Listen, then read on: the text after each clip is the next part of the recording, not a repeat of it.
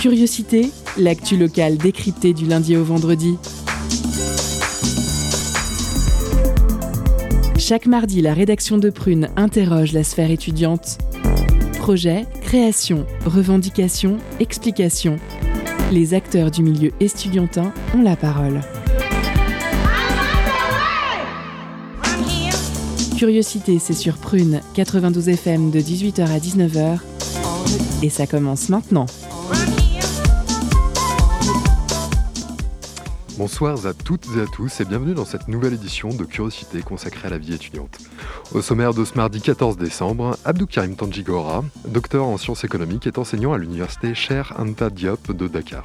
Il était invité à 13h à l'amphithéâtre Pasteur de la fac de sciences et techniques et il y a donné une conférence intitulée Travail servile, travail forcé, travail libre, le cas de l'Afrique de l'Ouest, 19e-20e siècle. Il a eu la gentillesse d'accepter de répondre à nos questions et nous ont, je l'espère, l'occasion d'évoquer la situation de l'enseignement supérieur au Sénégal. Bonsoir Abdou Karim Tanjigora. Bonsoir. Amateuristes de science-fiction et de design, réjouissez-vous, l'exposition Science-Fiction, organisée par l'agence de design RF Studio, vous propose jusqu'au 2 janvier d'interroger la part d'imaginaire tapis derrière le design. Marion y a jeté un œil pas si désintéressé et a souhaité partager avec vous quelques infos sur ce genre littéraire. On retournera sur le campus nantais avec l'association Esquisse. Cette association qui fête ses 25 ans fait le lien entre entreprises privées et étudiants au travers de missions ponctuelles permettant aux seconds de s'insérer plus facilement sur le marché de l'emploi. Myriam et Lélia nous présenteront cette association lors du focus d'Antoine dans un second temps de l'émission. Nous ferons pour finir un détour par Laval, où les deux gérantes de la Belle Musette tentent de conjuguer l'activité de traiteur avec l'objectif zéro déchet et l'impératif de circuit court. Marie Chevriard de la radio L'autre radio s'est rendue à la rencontre de Rachel Lecourt de La Belle Musette. Pensée locale, un enjeu de société est un programme commun de la Fédération des radios associatives des Pays de la Loire. Bienvenue dans, Curiosité, l'émission qui décrypte l'actu locale. Installez-vous confortablement, on est ensemble jusqu'à 19h, ça commence maintenant. Culture, questions sociales et politiques, environnement, vie associative. On en parle maintenant dans l'entretien de curiosité.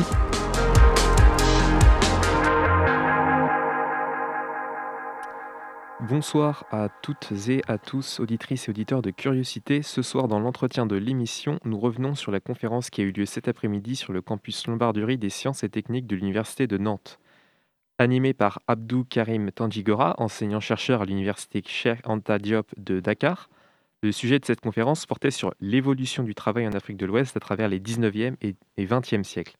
Une transition qui s'effectue en plusieurs étapes au cours des deux siècles précédents, en passant notamment par une première période de travail servile qui subsista jusqu'au début du XXe siècle, malgré les décrets d'abolition de l'esclavage de 1848, puis une seconde forme d'emploi imposée par les colonisateurs aux populations colonisées, le travail forcé, qui toucha une plus large part de la population ouest-africaine, et enfin le travail libre, qui apparaîtra progressivement au cours du XXe siècle. Abdou Karim Tanjigora, bonsoir, et merci d'avoir accepté notre invitation. Euh, donc pour commencer, donc en tant qu'enseignant-chercheur en, histoire contemporaine, pourriez-vous nous dire quel est votre domaine d'études Bonsoir. Euh, mon domaine euh, d'études, c'est l'histoire économique et sociale, parce que j'ai fait une thèse en sciences économiques à Bordeaux, mais je me suis orienté surtout pour tout ce qui concerne la question de l'histoire économique. Bien sûr, qui parle d'histoire économique parle aussi d'histoire sociale, parce que les deux vont avec. Euh, voilà, mon domaine, hein, c'est là. Euh, pour revenir sur la, conférence que vous avez donnée cet après-midi sur le travail en Afrique de l'Ouest au 19e et 20e siècle, euh, vous êtes revenu sur l'évolution de ces formes de travail, donc en Afrique occidentale française, pour situer un peu plus précisément les, régions concernées par, par le sujet. Pourriez-vous nous dire donc, dans quelles zones géographiques ou dans quels pays actuels donc ces formes de, de travail se sont-elles mises en place? Alors, le travail, que ce soit le travail servile euh, euh, après la traite négrière ou que ce soit le travail forcé ou le travail libre. Donc ça s'est euh, organisé dans tous les pays, de, dans toutes les colonies de l'Afrique. ce n'est pas que l'AOF qui est la zone qui a été l'objet de, cette conférence-là, mais c'est toute l'AOF, en fait toute l'Afrique. Par contre, le domaine d'étude a été l'Afrique occidentale française parce que c'est elle qui, qui nous a concernés dans, ce document-là. Euh, L'Afrique occidentale française, c'est euh, une fédération de huit colonies au départ, c'était quatre colonies, c'est-à-dire la Guinée française, le Soudan français, qui devient aujourd'hui le Mali, le Sénégal et la Côte d'Ivoire. À partir de 1919, euh, avec euh, euh, la défaite de l'Allemagne, les colonies allemandes ont été retirées et confiées à, d'autres puissances. Donc le Togo a été confié à, la France, donc le Togo à partir de 1919. À partir de 1921, il y a le Niger, la Mauritanie et puis le Dahomey. Puis, à partir de 1923, le, la Haute-Volta qui est devenue aujourd'hui le Burkina Faso à, partir de quel moment le travail servile des populations d'Afrique de l'Ouest a-t-il été mis en place par les puissances coloniales européennes? Alors, le travail servile en Afrique de l'Ouest, bon, je peux dire, parce que les Européens sont arrivés en Afrique de l'Est qu'à partir de, la deuxième colonisation, c'est-à-dire à partir de 1818. Donc forcément, le travail servile avec les Européens commence à partir de cette période-là, c'est-à-dire le début du 19e siècle. Et ça, en fait, ça s'est traduit sous forme de l'engagement à temps, puisque la traite a été abolie.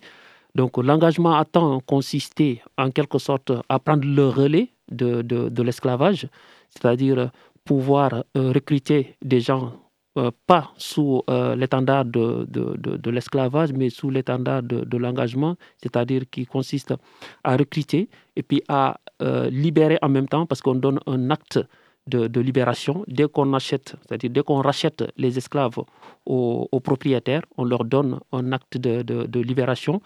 Et par contre, ces esclaves sont obligés de travailler pour l'engagiste, la personne qui les engage, pendant 14 années. Euh, dans, dans, quel secteur d'activité justement ces populations d'engagés euh, travaillaient-elles? Alors, ils travaillaient euh, majoritairement dans l'agriculture, parce que c'est le seul, les secteurs industriels à l'époque n'étaient pas quand même, n'avaient pas commencé à émerger. Parce que ce sont les Européens qui vont changer un peu, faire évoluer l'économie. Parce qu'au départ, c'était l'agriculture. Donc, forcément, les esclaves qui ont été libérés vont être engagés dans le secteur de l'agriculture. Euh, ça a commencé d'abord avec la Guinée française, ce qu'on appelait à l'époque les rivières du Sud. Donc euh, les anciens propriétaires d'esclaves ont utilisé euh, les, en fait, les esclaves qu'ils avaient de part vers, de vers eux et qu'ils ne pouvaient plus vendre. Donc ils les employaient dans l'agriculture. Ils produisaient du café, du cacao et qu'ils vendaient aux, colonisateurs, c'est-à-dire aux anciens clients. Et quelle différence entre engagement et euh, travail forcé. Alors, l'engagement, c'est en quelque sorte, euh, je considère l'engagement comme un prolongement de l'esclavage.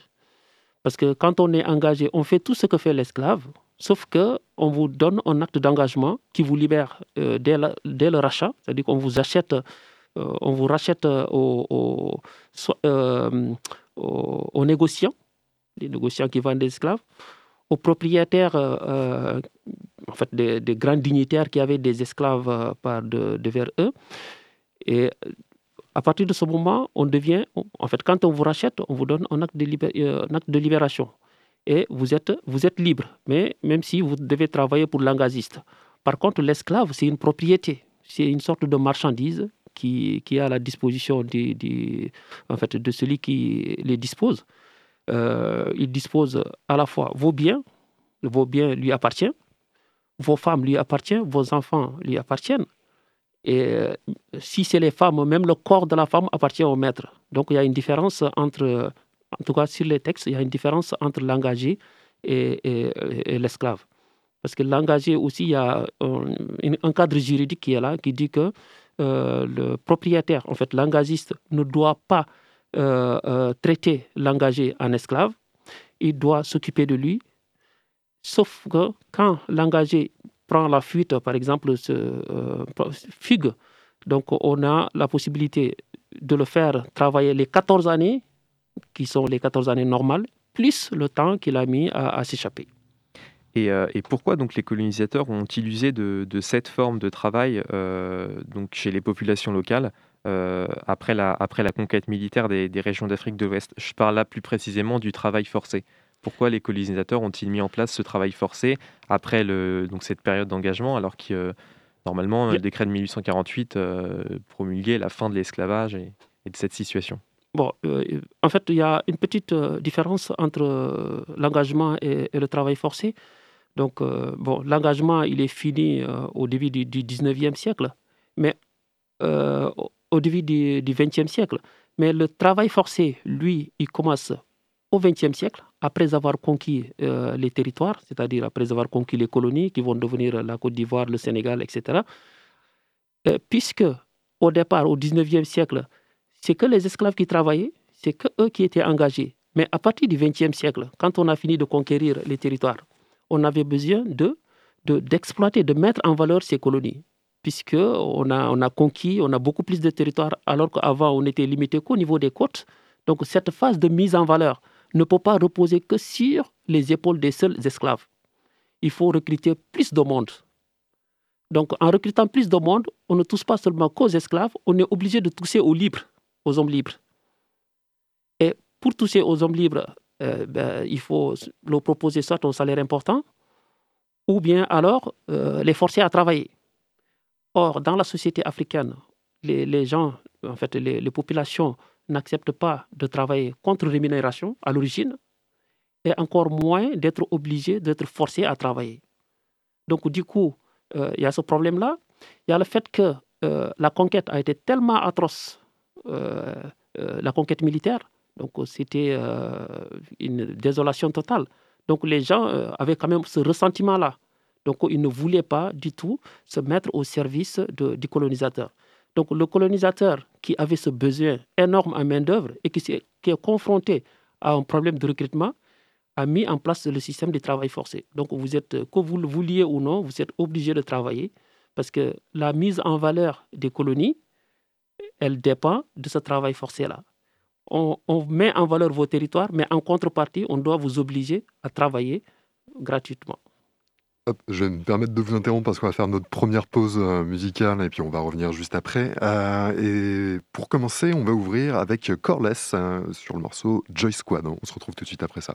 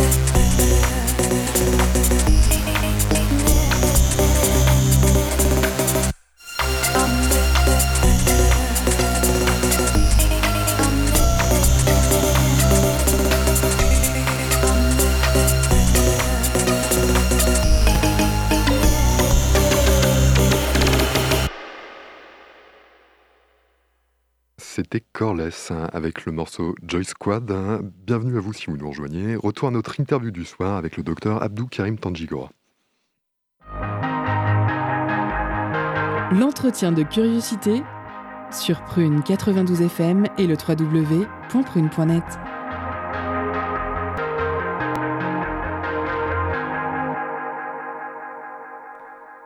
Vous êtes bien sur Dans Curiosité c'est l'heure de la deuxième partie, donc de la suite de notre entretien avec euh, l'enseignant-chercheur euh, euh, Abdou Karim Tanjigora qui a donné une conférence cet après-midi au campus des sciences et techniques de l'Université de Nantes sur le travail servile, travail forcé et travail libre en Afrique de l'Ouest au 19e et 20e siècle.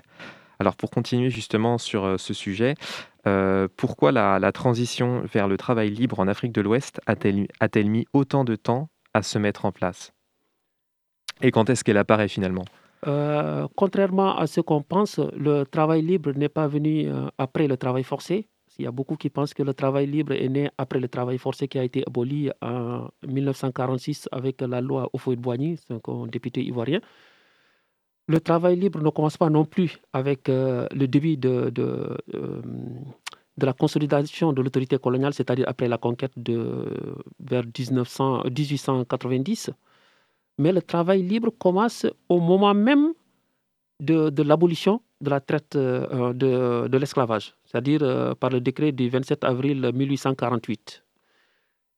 Euh, c'était embryonnaire, mais il y a des gens qui arrivaient à se faire embaucher, non pas par, l'engagement, mais seulement en se proposant de, travailler. Parce que les esclaves, il y a une partie des esclaves quand même qui, comme je disais tout à l'heure, qui arrivaient à se libérer, à, acheter sa liberté. Plus les esclaves qui ont été libérés par le, décret de 1848, il y a certains qui sont retournés au Soudan. Parce que d'habitude, en fait, la plupart des, esclaves viennent de là, le, Mali actuel. C'est-à-dire qu'il y avait des États bambara qui étaient souvent en conflit dans le cadre de leur reconstitution.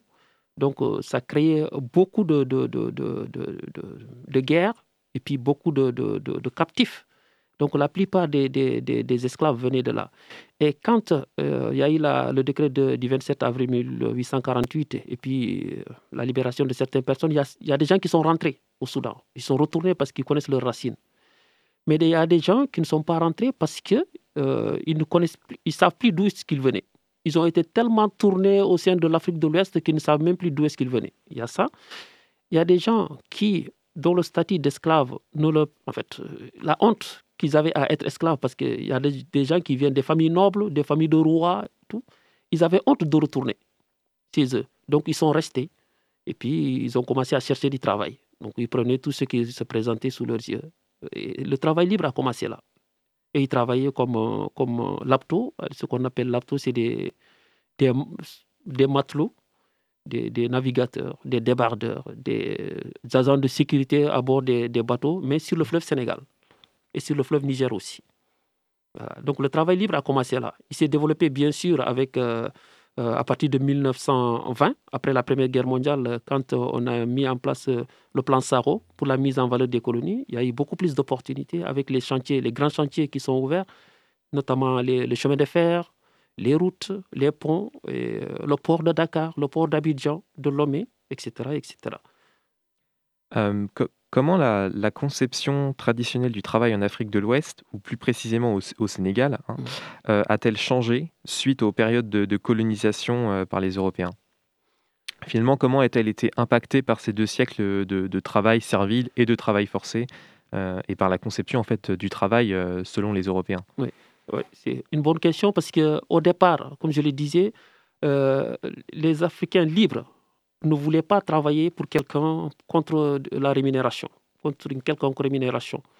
ils ne travaillent pas non plus individuellement. Leur travail, a fortiori, on ne peut pas, on ne peut pas les forcer à travailler. Donc, euh, ce qu'ils faisaient, c'est plutôt de travailler en solidarité.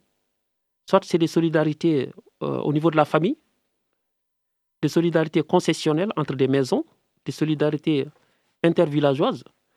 Ça permettait de, terminer les cultures, de récolter, de, de, construire des cases.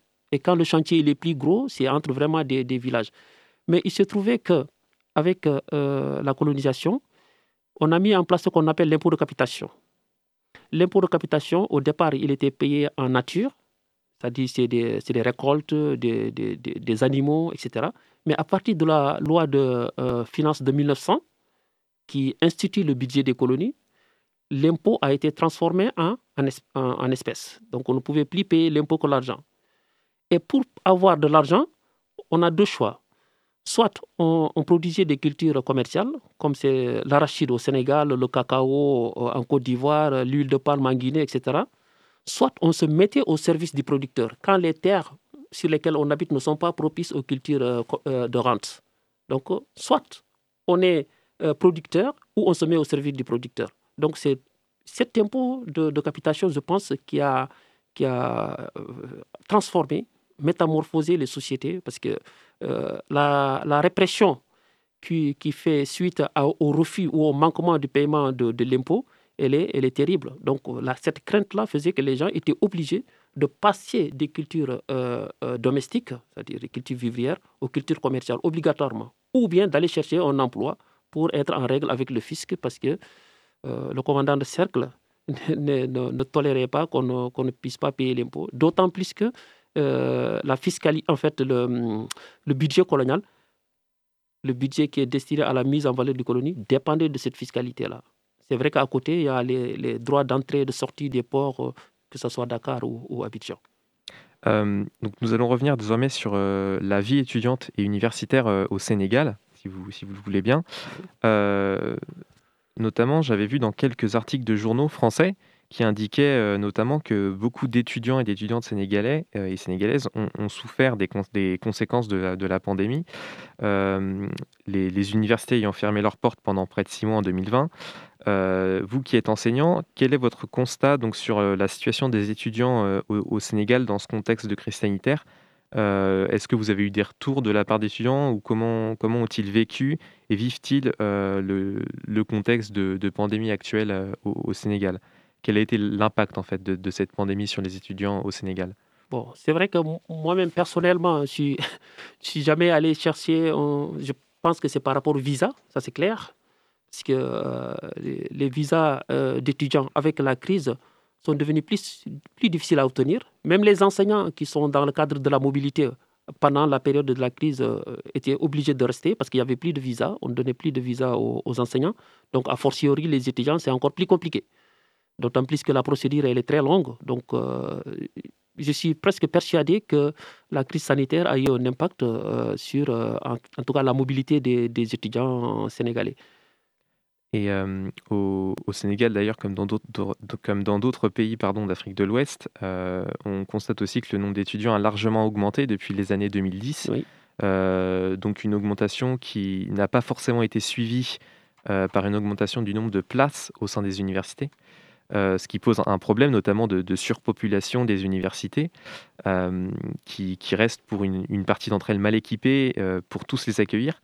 Est-ce que, vous constatez aujourd'hui ce phénomène? Est-ce qu'il y a des, solutions, peut-être pour aller un peu plus loin, qui sont envisagées par l'État sénégalais pour, pour remédier à, ces difficultés? Bon, je sais que, vous savez, que dans tous les pays en, développement, il y a un vrai problème pour l'accès à l'éducation et euh, surtout l'accès à l'enseignement supérieur. Euh, les universités, les en fait, les, euh, les établissements supérieurs sont très peu nombreux chez nous. par exemple, à Dakar, il n'y a que quatre universités publiques, mhm. quatre seulement, pour accueillir des, des, des, centaines de, de milliers d'étudiants. C'est énorme. Il n'y a pas assez de, de, structures pour accueillir tout le monde. L'université de Dakar, qui est la plus grande université, euh, est plus petite en termes d'espace que l'université de Nantes, accueille 100 000 100 000 étudiants l'Université de Dakar. Moi, mon département, département d'histoire, on a 6 000 étudiants que le, un seul département. Ce qui fait, par exemple, l'effectif de certaines euh, petites universités ici. C'est énorme. Donc, euh, ça, c'est un problème qui est, qui est inhérent en fait, à tous les pays en développement. Parce que les gens pensent que euh, la priorité, c'est autre chose. C'est le développement économique, c'est avoir du travail, avoir un emploi, subvenir à ses propres besoins plutôt que de, de créer des, des universités. Mais c'est vrai que c'est un problème. Et, allez-y, allez-y. Et, et, et, la solution, euh, elle doit venir peut-être en fait, d'une volonté politique, que les autorités comprennent que le développement derrière lequel ils courent ne peut pas euh, se faire sans, une éducation d'un nombre très important de la population, et notamment les femmes qui, ne sont pas souvent, euh, qui n'arrivent pas à ce niveau-là, qu'elles puissent aussi euh, accéder à, l'enseignement supérieur comme, comme des hommes. Donc il faut savoir déjà que le développement, en tout cas l'éducation, est une partie, de, de, un maillon de, de ce processus de, de développement. Ouais, ça, ça, va déjà être la fin. On aurait tellement d'autres questions à vous poser, mais on va être pris par le temps. C'est déjà la fin de notre rencontre, hein, du coup, avec Abdou Karim Tandjigora, docteur en sciences économiques et enseignant-chercheur à l'université, pardon, cher Anta Diop de Dakar. Merci beaucoup d'être venu, c'était un vrai plaisir. C'est moi qui vous euh, Un petit peu embêté de ne pas avoir plus de temps, mais bon, faut faire des concessions. Euh, merci de nous avoir fait profiter de votre travail. Avant de retrouver la chronique de Marion tout à l'heure, je vous propose d'écouter euh, One Hot Tricks Point Never avec le morceau Long Road Home. C'est tout de suite sur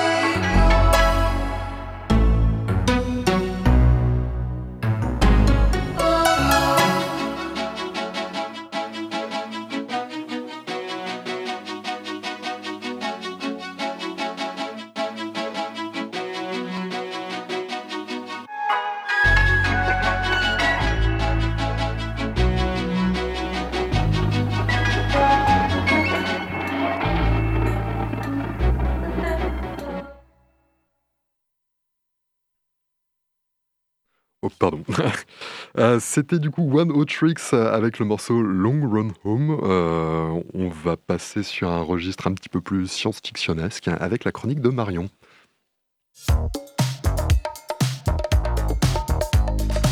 Étonnante, perspicace, amusante, actuelle, les chroniques de curiosité.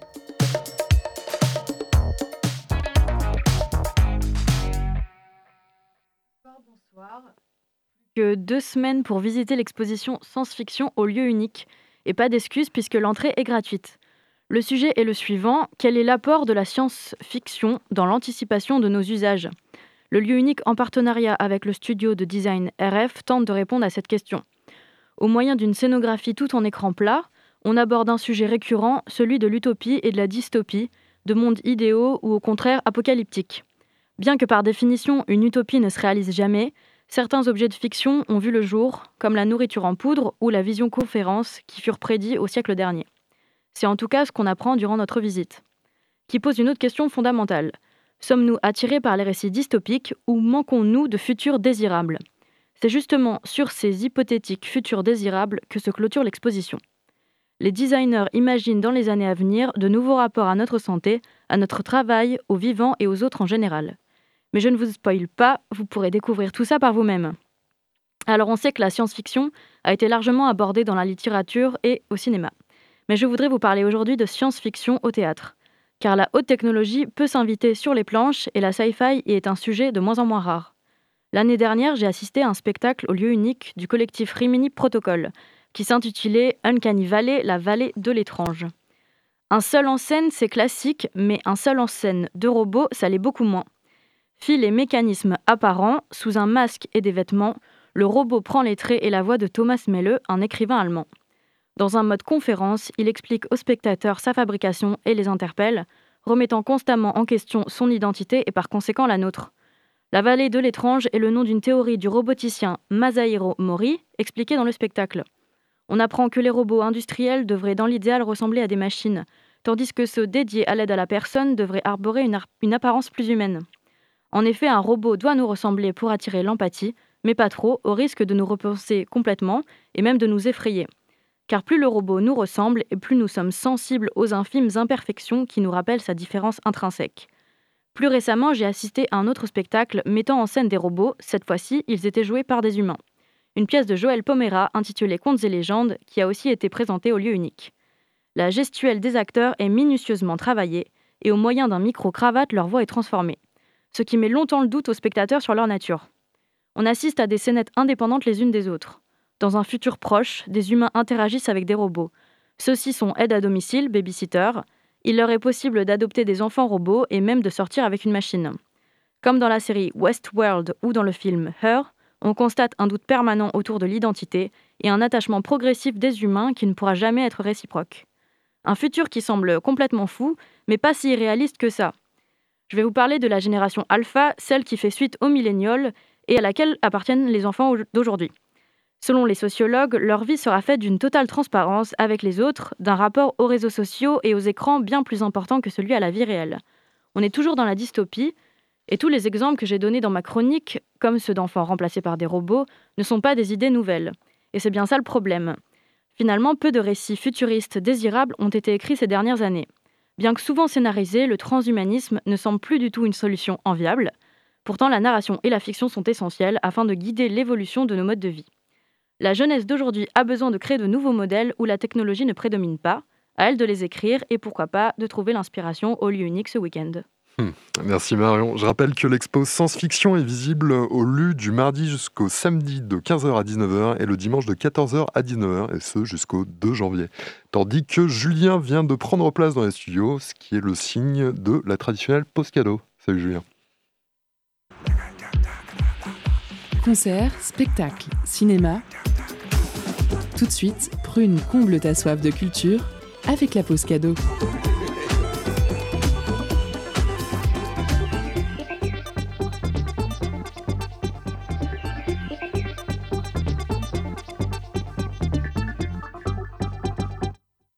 Ce soir, Prune vous fait gagner des places pour une séance d'un spectacle de Noël.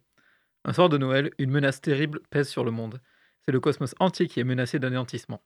Mais deux valeureux fruits de mer vont risquer leur vie pour sauver la création. Leur quête les mènera dans une soirée peuplée d'êtres humains étranges et mystérieux. Une pièce remplie d'absurdité et de, et dérision à retrouver au nouveau studio théâtre les 26 et 29 décembre. Alors pour remporter vos places, envoyez Traîneau en message direct sur l'Instagram de Prune et soyez les plus rapides. On se laisse en musique avec Mushroom Bomb des Banana Gun.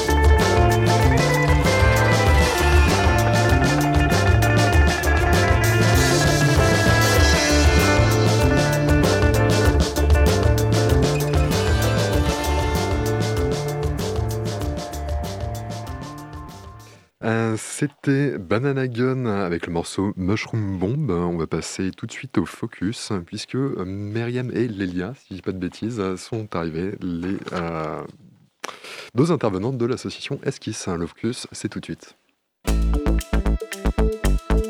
Focus sur une initiative, un événement, un engagement. C'est le zoom de la rédaction.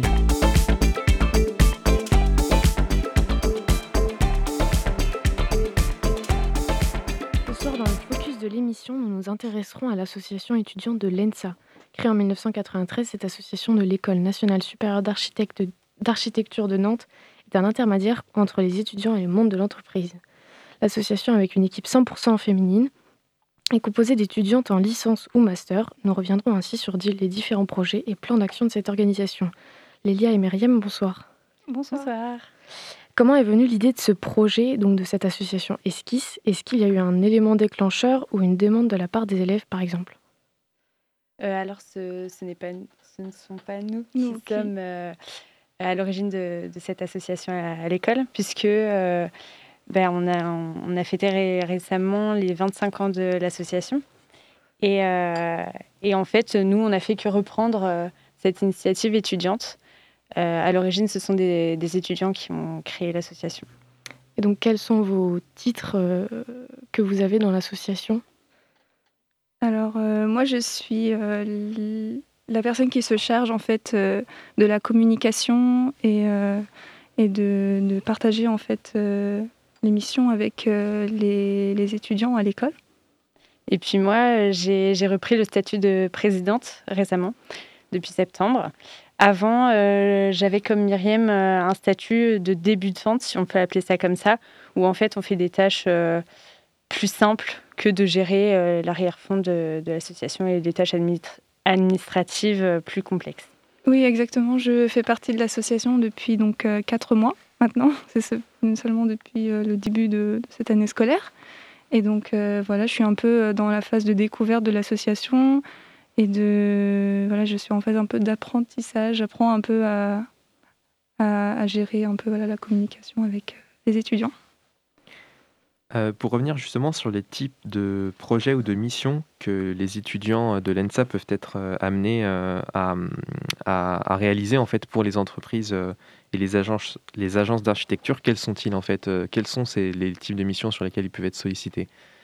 Alors en fait, les agences demande euh, aux étudiants de faire euh, ce dont ils ont besoin sur le moment. Donc ça peut être de la production de maquettes ou euh, du dessin de plans, de la mise en page d'affiches, de présentations ou de la création d'expositions par exemple. Donc en fait, ça touche à de nombreux domaines. D'accord. Et alors, euh, vous avez, indiqué sur, votre site euh, internet qu'il était possible d'apporter un soutien financier pour certains événements de l'école. Euh, quel genre d'événements vous soutenez Et est-ce que ces événements sont, choisis avec des critères Et si oui, lesquels? Alors, il faut savoir que l'école d'architecture de Nantes a de nombreuses associations étudiantes et qui organisent des événements courants, autour de la culture ou alors euh, des associations euh, plus euh, de, détente, des associations de sport, etc. Et, en fait, parfois, pour créer des événements, ils ont besoin de, budget et de subventions. Et parfois, on se doit de leur attribuer un budget pour leur projet. Et comment, comment se déroule, vous en avez déjà un petit peu parlé juste avant, mais comment se déroulent les démarches pour proposer des, des, missions à des étudiants? Est-ce que ce sont eux qui viennent auprès de l'association pour trouver une agence ou bien les entreprises vont rechercher elles-mêmes des étudiants en vous contactant? En fait, et est-ce qu'il y a des difficultés en fait justement pour trouver des entreprises ou attirer des étudiants à venir se présenter pour trouver une entreprise? La question est un peu, longue et complexe, mais déjà pour revenir sur la première partie, euh, comment ça se passe en fait les démarches pour proposer des missions à des étudiants? Est-ce que c'est plutôt eux qui vont venir euh, euh, demander à être engagés dans une, entreprise ou, l'inverse, l'entreprise qui vont venir vers vous pour contacter des étudiants? Alors on a les deux cas. On a les, les, agences qui, qui viennent et nous donnent leurs critères pour rechercher des étudiants ils recherchent certains profils d'étudiants pour une mission donnée. Et ensuite, nous, on se charge de diffuser les annonces et c'est notamment le travail de Myriam sur les réseaux sociaux qui, qui diffuse ces annonces auprès des étudiants. Et à l'inverse, on a aussi les étudiants qui ont trouvé une boîte dans laquelle réaliser un projet et, donc qui vont venir nous voir et, en nous demandant de créer un contrat avec cette agence-là. Et donc, euh, nous, ensuite, on va faire les tâches administratives derrière pour euh, euh, être en relation contractuelle avec et l'étudiant et l'entreprise. vous avez également parlé des, stages rémunérés. on sait que c'est un problème aujourd'hui dans les études supérieures. Les stages sont très souvent non rémunérés. Est-ce que vous, vous le constatez également dans votre école et est-ce que vous pouvez nous en parler un peu? Alors, en général, les stages, quand ils sont sur une durée inférieure à deux mois, ils ne sont pas forcément rémunérés. Et là, Esquisse euh, donne la possibilité de euh, rémunérer les étudiants, même si en fait leur mission est euh, sur une courte durée, même inférieure à deux mois. D'accord. Et, quels sont les, avantages pour les étudiants en fait de, de, bah, en fait de, de travailler, enfin au sein de l'association Esquisse, enfin pas au sein de l'association, mais en gros de, de, faire ces initiatives euh, auprès des entreprises. Quels sont les avantages en fait pour les, les étudiants de, de l'association? Alors déjà, ils découvrent euh, des agences, ils euh, découvrent leur fonctionnement, ils aussi ils étayent leur formation en architecture. Donc c'est pour eux un bonus. Et puis une mission supplémentaire, une ligne supplémentaire sur le CV, si on peut dire ça comme ça. Donc en fait, c'est enrichissant pour eux. Et puis aussi à cette question financière, évidemment, qu'on a soulevée tout à l'heure, que euh, pour pallier à ces stages non rémunérés, ils, euh, se font une petite paye euh, sur les missions qu'ils établissent. Et du coup, pour, pour suivre avec la rémunération, vous devez donc être en contact avec les entreprises. Et comment négociez-vous en fait avec elles ces rémunérations? En général, on n'a pas trop de problèmes de négociation, nous, euh, Esquisse. On laisse plutôt l'étudiant et l'entreprise euh, s'accorder sur un, tarif. Mais nous, on, veille seulement à ce que l'étudiant ne soit pas sous-payé. Et donc, on établit des grilles tarifaires pour euh, respecter euh, le travail de l'étudiant et puis faire en sorte que l'entreprise puisse payer par derrière. Et du coup, sous-payé, ça descend jusqu'à combien? Pardon? Sous-payé, ça descend jusqu'à combien? Enfin, je veux dire, la grille tarifaire prévoit quel euh, euh, salaire minimum, du coup? On va éviter à descendre en dessous de 110 euros par journée d'études. Ok. Voilà. Après, ça dépendra euh, évidemment de la mission donnée. Mmh, bien sûr. Alors, il y a évidemment un point qui est très intéressant, c'est l'équipe 100% féminine. Euh, pourquoi euh, ce choix de choisir une équipe féminine euh, Quelles ont été les difficultés face à ce choix? Alors, ce n'est pas tellement un choix. On a lancé en juin dernier, là on n'était que deux. Donc on a lancé une campagne de recrutement. Et, et en fait, deux personnes, deux nouvelles arrivantes sont venues et il se trouve que c'était des, des filles. D'accord. Merci beaucoup en tout cas pour avoir accepté de répondre à, ces quelques questions, euh, Myriam et, Lélia. Euh, merci à vous. Merci à vous. Euh, dernière courte pause donc avant, avant la fin presque. cette fois-ci, je vous propose le groupe Quickly Quickly avec le morceau Poly 8. C'est tout de suite sur Prune 92 FM.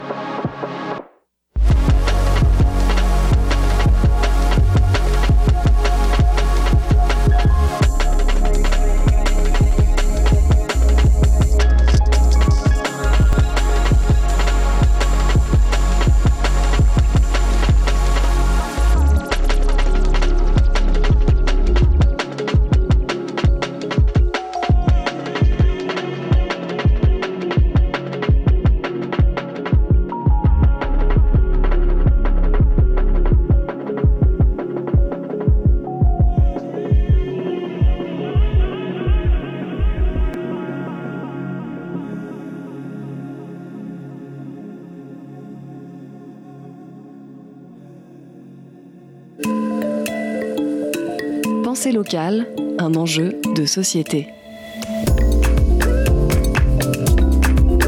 Une émission des radios associatives des Pays de la Loire de la vente à emporter locale et zéro déchet. C'est le concept de Belle Musette qui a ouvert ses portes il y a un mois et demi à Laval, dans les Halles Saint-Louis.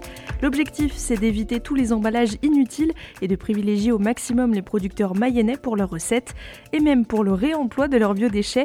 Rencontre après un service avec l'une des gérantes de Belle Musette. Bonjour, moi je suis Rachel euh, de Belle Musette. Donc là aujourd'hui je suis toute seule, mais on est deux, euh, Rachel et Louise. Louise mon associée euh, qui était chef loulou avant et qui m'accompagne depuis plusieurs mois sur le projet. Louise c'est une grande amoureuse des halles en règle générale et elle se fournissait déjà au sein des halles lavalloises, donc les halles Saint-Louis qui se trouvent dans le centre-ville de Laval.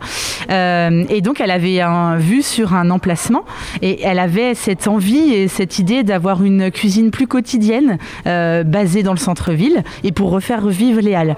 Alors déjà, on a pris euh, la décision de rester dans la ligne euh, de directive de Chef Loulou, c'est-à-dire qu'on est sur des produits locaux, on est en circuit court, en bio au possible, et si vraiment on ne peut pas trouver nos fournisseurs en Mayenne, on privilégie vraiment les fournisseurs français. Donc moi, j'étais plutôt sur la pâtisserie, donc je me suis intégrée à cette ligne directive. Euh, déjà, c'était la première décision. Une particularité quand même, et non des moindres, c'est que vous essayez de tout faire zéro déchet. Comment c'est possible? Effectivement, pour le client final, euh, on est zéro déchet. Donc soit les clients viennent avec leurs propres contenants, et là c'est trop bien, soit euh, on a nous des contenants, et ça c'est trop bien aussi, mais on leur prête. Voilà, on a décidé en 2021 de faire confiance aux gens. Donc on appelle ça de la consigne non monnayée. On ne demande rien, et du coup quand ils ramènent, on ne rend rien. Là, du coup, on n'a pas de contenants à prêter. C'est des contenants en fait à vendre. Ça s'appelle des bento gâteaux qui ont été euh, créés par Madame The French, qui est une rennaise, qui cherche euh, toujours à améliorer euh, ce côté zéro déchet en pâtisserie. C'est un sacré défi. On a l'habitude du petit papier sous le gâteau, de la petite semelle à gâteau. Donc c'est pareil, même pour tout ce qui est nos commandes, nos semelles à gâteau, c'est des semelles réutilisables en bois sur la pâtisserie quotidienne. On a des bento gâteaux, donc on a trois tailles différentes le client achète cette boîte-là. C'est des boîtes qui sont réutilisables 12 à 20 fois. Et ce qui permet, euh, quand euh, bah, on a dégusté le petit gâteau, de la nettoyer euh, facilement avec une petite éponge et on la plie façon une origami. Enfin, tout est expliqué au dos de la boîte. Vous la laissez dans votre tote bag, dans votre sac de course, dans votre sac à main. Et quand vous revenez chez nous ou chez un autre confrère, vous pouvez la déplier et remettre un gâteau à l'intérieur sans problème. Il y avait purée de butternut avec euh, euh, crème persillée et euh, saucisse fumée ou saucisse végé. Il y avait une salade de semoule avec des légumes rôtis. Voilà. Sur nos biodéchets, tout ce qui est épluchures, coquilles d'œufs, reste même, éventuellement de plats. On travaille avec Les Pieds sur Terre, qui est une toute jeune entreprise mayonnaise, qui eux, en fait, euh, récupèrent nos biodéchets, ensuite euh, les transforment en compost. Et le but du jeu, c'est que la boucle soit bouclée. Les biodéchets sont retournés euh, chez Anne-Sophie et Maxime, et eux les transforment en compost, et le compost retourne à l'agriculteur. C'est vraiment le but, c'est vraiment d'avoir un cercle vertueux et puis qu'il n'y ait vraiment pas de perte. Quoi. Dans nos produits, vous trouverez trois euh, produits qui resteront tout le temps, des permanents. C'est le, le sandwich 100% Mayenne, le fromage blanc granola et les fameux cookies dodus qui sont à tomber. Euh, faut pas les goûter sinon vous devenez addict. Alors le 100% Mayenne, euh, c'est vraiment une volonté de notre part de se dire bah on voudrait un bon sandwich euh, fait avec les produits de chez nous. Donc forcément on a euh, le, la mayennette que on prend chez nos voisins, le fournil d'Angélique. On a du jambon du port de la vallée de l'Èvre, donc c'est nos voisins aussi au, au Halles. et on a du beurre qui vient de chez Jean-François, le fromager sous les Halles. et on a du goût de chez Mariequeux, donc c'est le GAEC arc-en-ciel à Bazouger. Donc vraiment, c'est du local. On peut pas faire plus local. Reportage de Marie Chevillard pour l'autre radio. C'était Pensée locale, un enjeu de société. Une émission de la Frappe, la Fédération des radios associatives en Pays de la Loire. C'est déjà la fin de cette émission de Curiosité. Si vous avez manqué un bout d'émission ou si vous voulez la réécouter, notez que celle-ci est disponible en podcast sur le site prune.net. Prune.net, c'est rigolo. On vous laisse avec nos camarades de Moog et on ne se retrouve pas la semaine prochaine puisque nous serons en vacances. Vous pourrez nous retrouver dès janvier sur le 92 FM. D'ici là, portez-vous bien et bonnes vacances, je suppose.